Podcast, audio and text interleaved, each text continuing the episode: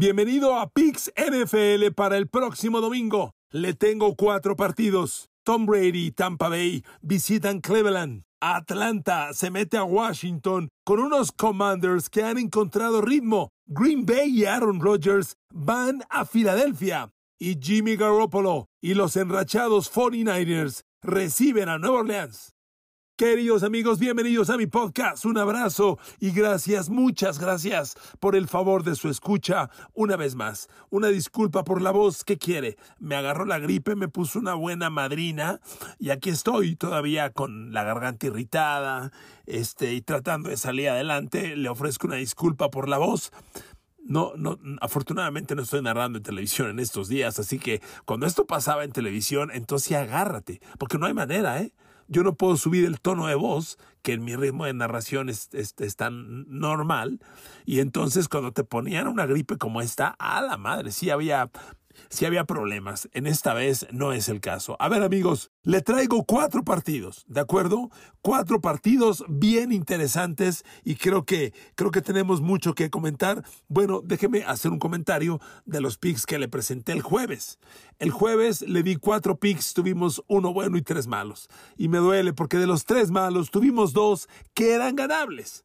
Mire, no quiero venir aquí con la chillona, pero el gol de campo que falla Dallas en su última posesión nos quita, nos quita el, triunfo. Agarramos Dallas más diez y medio y no, no superó la línea. Ese gol de campo nos lo quitó. Y en el Detroit, eh, Detroit Buffalo, fallan un punto extra y un gol de campo y ahí se nos fue el over. Ah, Dios santo, me da mucha pena.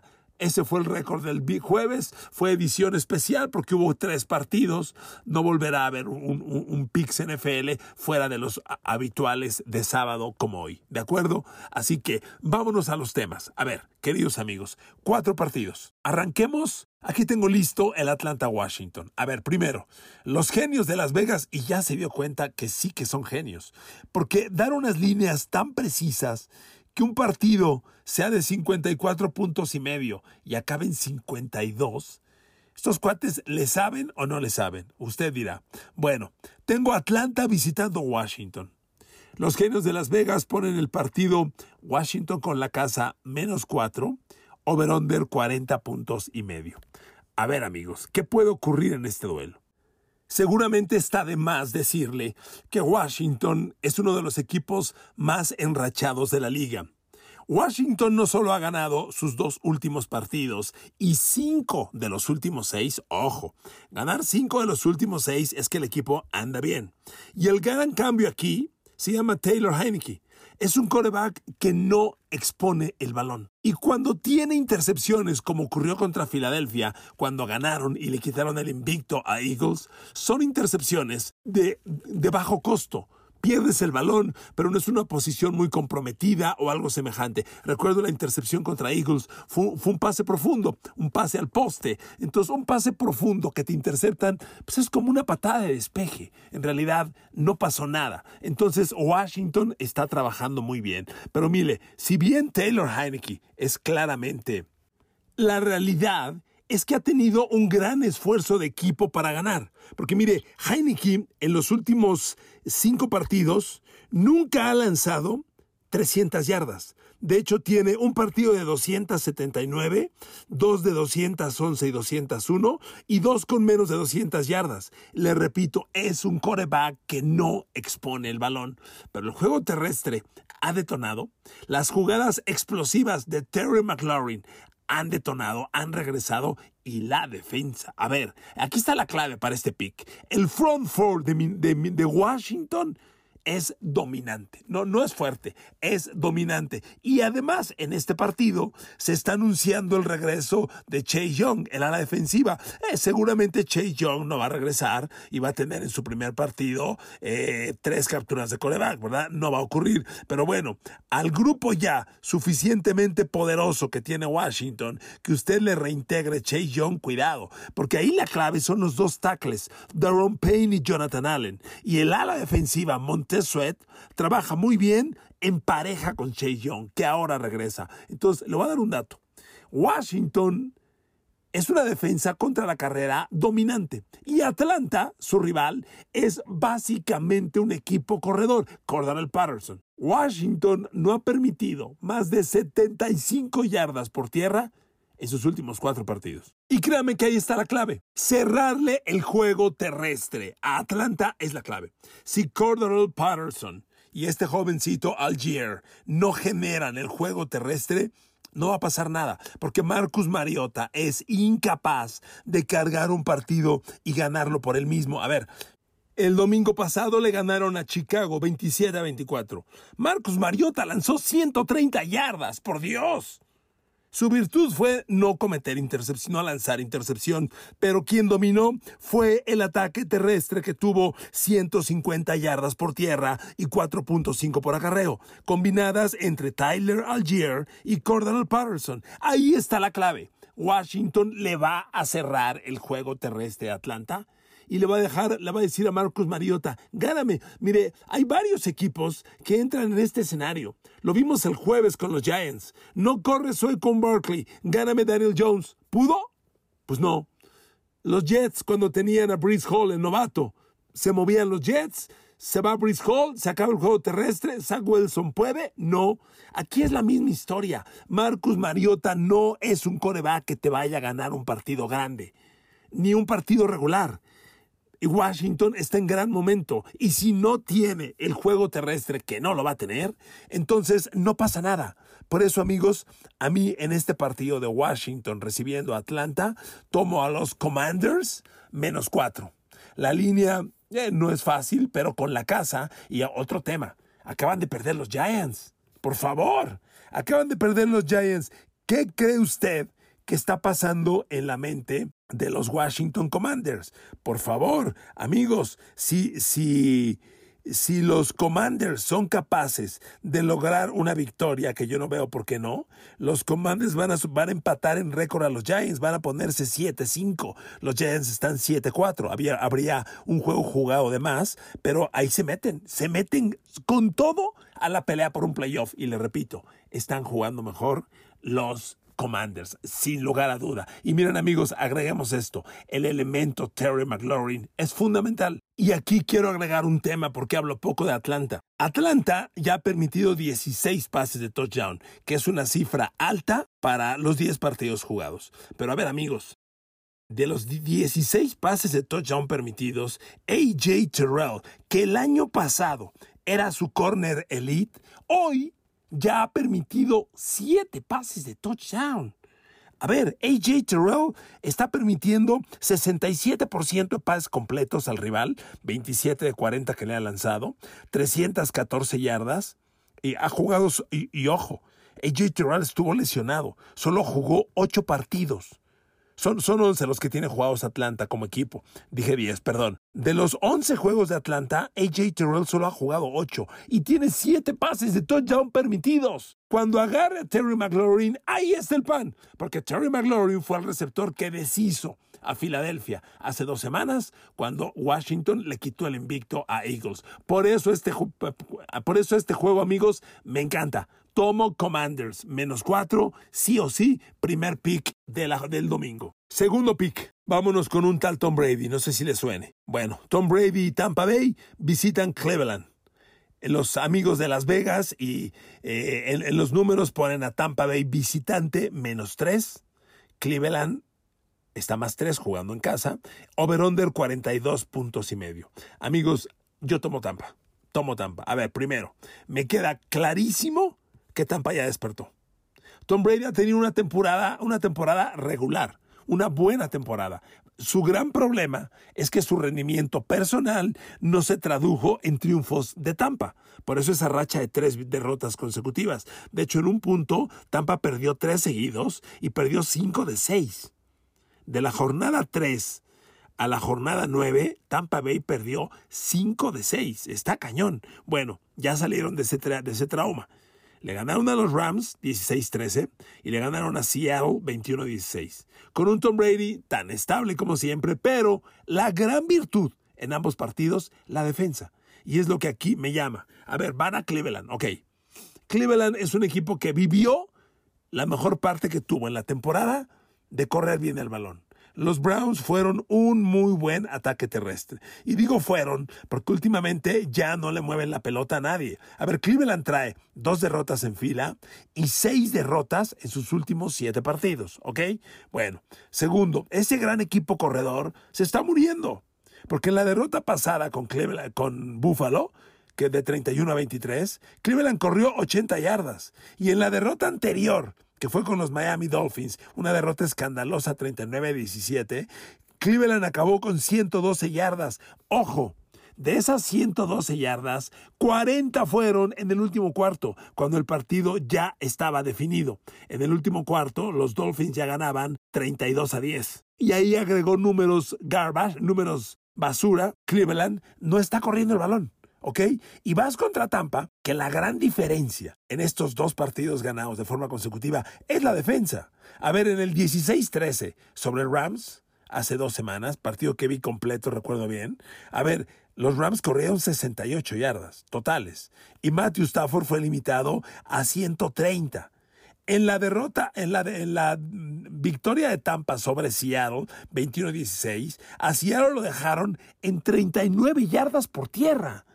Los hijos corrieron 14 veces y promediaron 2.8. La defensa de Tampa ha recuperado su nivel. Tom Brady nunca lo perdió. Tom Brady ha estado muy estable. Es tercero de la liga en yardas, solo tiene dos intercepciones. Gran campaña de Tom Brady, ¿eh? la neta, grandísima campaña considerando todo lo que ha pasado. Aquí lo que ya despertó es la defensa de los Buccaneers. Y miren amigos, si es así, yo no le veo bronca, honestamente. Va a ser un juego difícil, pero Jacoby Brissett, tan volátil que es como coreback y con un juego terrestre que se le va a cerrar muy pronto, yo veo a la defensa de Tampa abriendo el camino para que la, la, ofensiva termine con la chamba. Veo un juego de bajas anotaciones. No le doy el under, solo le paso eso a opinión personal. Veo un score de bajas anotaciones, porque Tampa además está ganando como en scores bajos. Hace lo mínimo para ganar el partido. Pero amigos, Tampa menos tres, lo tomo. Tampa va a ganar este juego, va a sacar la línea y va a ser un partido en global de bajo score. Y no veo como Cleveland le mueva la pelota a los Buccaneers, ¿de acuerdo? Segundo pick del domingo, tomamos a Tampa Bay menos tres. El siguiente juego, bueno, no es un juego, es un juegazo. Aaron Rodgers y Green Bay van a Filadelfia contra Jalen Hurts. Amigos, la línea tiene Filadelfia en casa menos seis y medio, o sea, Green Bay visitante más seis y medio, y over-under de 46 puntos y medio. A ver, aquí mi pick, yo tomo el over, pero me gusta Green Bay, ¿ok? Yo tomo el over de 46 y medio y me gusta el tomar a Green Bay más seis y medio. A ver, amigos, primero, Aaron Rodgers empieza a encontrar química para mover el balón. Y la química de, Aaron Rodgers se llama Christian Watson. Fíjese cómo son las cosas. A inicio de temporada, el reflejo perfecto del pésimo equipo de Green Bay era Christian Watson. Porque se le caía de las manos un pase de touchdown contra Minnesota y veíamos la jeta de Aaron Rodgers todo enojado. Bueno, déjeme darle un dato. Christian Watson atrapó 10 pases las primeras, en los primeros seis partidos que jugó. Diez pases atrapados y cero touchdowns en sus primeros seis partidos de Christian Watson. En los últimos dos juegos, Christian Watson tiene ocho recepciones, cuatro por partido, y cinco envíos de touchdown. Y no son casualidad. Aaron Rodgers lo ha visto, lo ha trabajado, le ha dado confianza, ha insistido con él, ha soportado sus drops y Christian Watson se está convirtiendo en el receptor que necesitaba Green Bay. A ver amigos, cuando arrancó la temporada yo le dije, a ver, este chavo tiene biotipo, ¿eh? Es un chavo de 1.92, corre las 40 yardas en menos de 4.4. El problema que tiene es que viene de North Dakota State, una universidad sumamente corredora, de optativa, donde hay poco juego aéreo y pues no sabemos qué va a pasar. Green Bay tendrá que desarrollarlo. Pasó sus bloopers, lo bulearon, soportó, aguantó vara, como decimos en México, pero Christian Watson se está convirtiendo en un receptor que marca diferencias. ¿Y por qué menciono esto tan marcadamente? Van contra Filadelfia. Ok, Filadelfia, hasta hace muy poco yo le decía, aguas, Eagles tiene no dos, sino tres corners elite. Darius Lay, James Bradbury y Abonte Maddox. Ajá, Abonte Maddox, el corner slot, está en reserva de lesionados desde hace dos semanas. Y reemplazarlo les ha dolido. Y por ahí atacó Washington.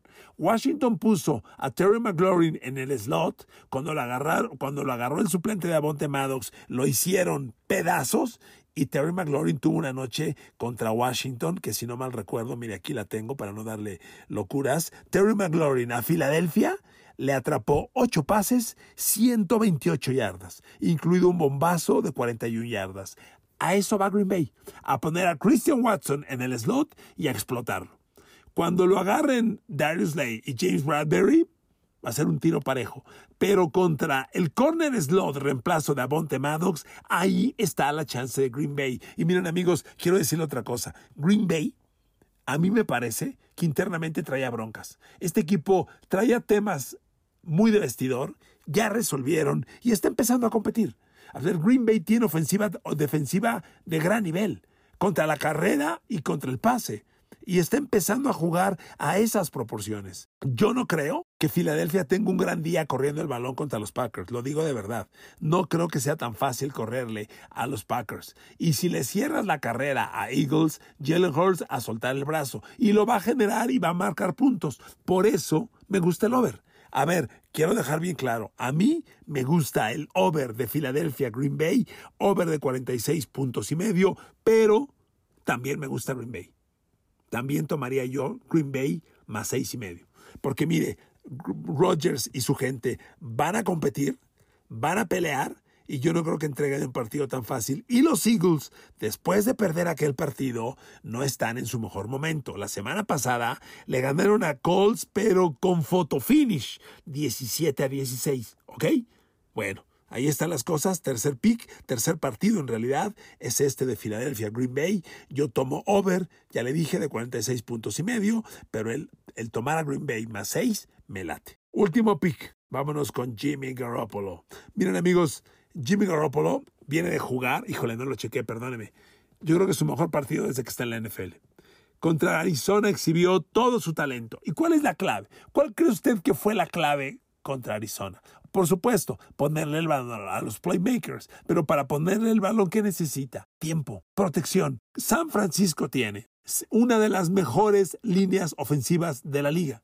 El tackle izquierdo, Trent Williams, que es una roca sólida, impenetrable, en la semana habló maravillas de Garópolo. Lo defendió públicamente, que es un gran líder, jugador de vestidor, que hace maravillas. Amigos, San Francisco está unido y está empezando a jugar el gran fútbol americano que tiene. Es un equipo que tiene potencial. Y yo tengo este, este juego a Nueva Orleans visitando a Jimmy Garoppolo. La gente de Las Vegas pone el juego 43 puntos, San Francisco menos 9 y medio. Es una línea alta, pero yo la tomo. No le veo problema. Miren amigos, como le decía, la clave contra Arizona en la Ciudad de México fue el tiempo que le dieron a Jimmy G. Si Jimmy G tiene tiempo y le puede poner la bola a McCaffrey, a Kittle, a Divo, a Ayuk, los va a hacer pedazos. Tiene demasiados playmakers. Y yo no veo como Nueva Orleans, que es un equipo que ha perdido cuatro de los últimos seis partidos, yo no veo cómo Nueva Orleans puede aplicarle presión a San Francisco. Miren, los Saints en la temporada regular tienen respetables números presionando corebacks. Tienen 41 capturas de coreback. ¡Wow! Gran cifra en 11 juegos. Tremenda cifra, yo diría. Y aquí Cameron Jordan ya tiene 7 capturas. DeMario Davis tiene 8. Pero a ver, amigos, ojo, stop. San Francisco es otra cosa. La línea ofensiva de San Francisco, ojo, ha permitido en todo el año nueve capturas de coreback. En todo el año, nueve capturas en diez partidos. Es menos de una captura por partido. Ese tackle izquierdo, Trent Williams, que yo le decía, es fantástico. Estuvo un poco lesionado y perdió tres juegos. En siete juegos jugados, Trent Williams tiene cero capturas permitidas, un golpe y solo siete apresuramientos es el hombre que le cuida las espaldas a Jimmy G. Amigos, no van a tocar a Garópolo, no lo van a tocar. San Francisco además tiene la casa. San Francisco sabe que es su momento. Y la defensa de Nueva Orleans, que perdiendo recibe demasiados puntos. Miren, los, le voy a dar los puntos que ha permitido Nueva Orleans en sus últimos ocho partidos. 28, 32, 30, 42, 0, 27, 20 y 20. Es una defensa que la, la, sacuden y la sacuden con frecuencia.